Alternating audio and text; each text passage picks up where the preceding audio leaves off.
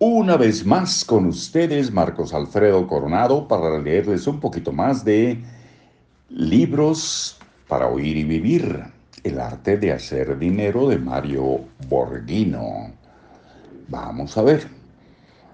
Quienes fueron educados para ser empleados dependientes de un sueldo duermen inquietos, pensando que no vivirán más que algunos meses si perdieran la seguridad de su actual salario mensual.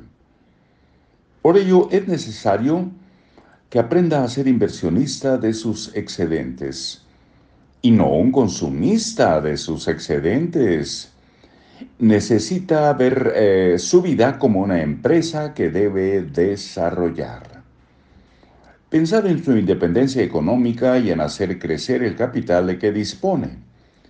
Recuerde los consejos del capítulo 3 para eso es preciso estudiar, aprender y conocer cómo manejar su sueldo.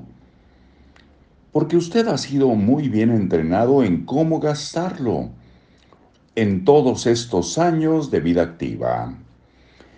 Número 3 romano. El hacer de su jubilación o del seguro social el dinero, perdón, el dinero de su jubilación o del seguro social no le permitirá sobrevivir. Las organizaciones privadas y las instituciones de gobierno no tienen la capacidad de mantenerlo cuando llegue el día de su retiro de la vida activa.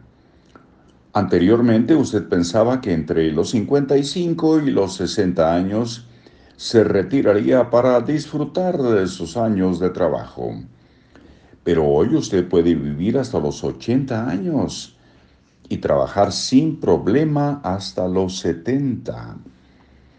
Pregúntese si sus ahorros le permitirán vivir 10 o 15 años sin trabajar después de su jubilación.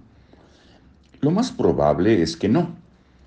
Por lo tanto, es tan importante que a sus 40 años comience a definir su plan de ahorro e inversión para sus años de madurez.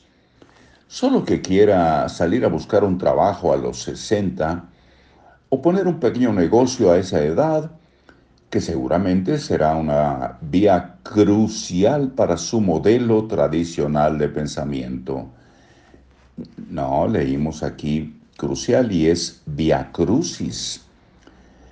Salir a buscar un trabajo a los 60 o poner un pequeño negocio a esa edad que seguramente será un via crucis para su modelo tradicional de pensamiento.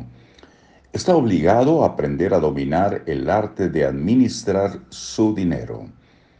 Necesita tener un asesor de cabecera que lo eduque y lo oriente a manejar sus excedentes.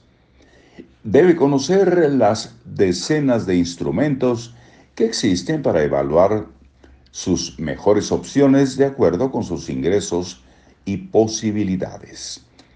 Esta es una tarea que no debe postergar. Usted es el único que puede construir su seguridad financiera para cuando se retire. No se engañe. Olvídese de su capacidad de compra y preocúpese de su capacidad de inversión, que es lo único que garantizará su independencia económica. Y en Independencia Económica hacemos nuestra pausa acostumbrado para regresar, acostumbrada para regresar muy pronto.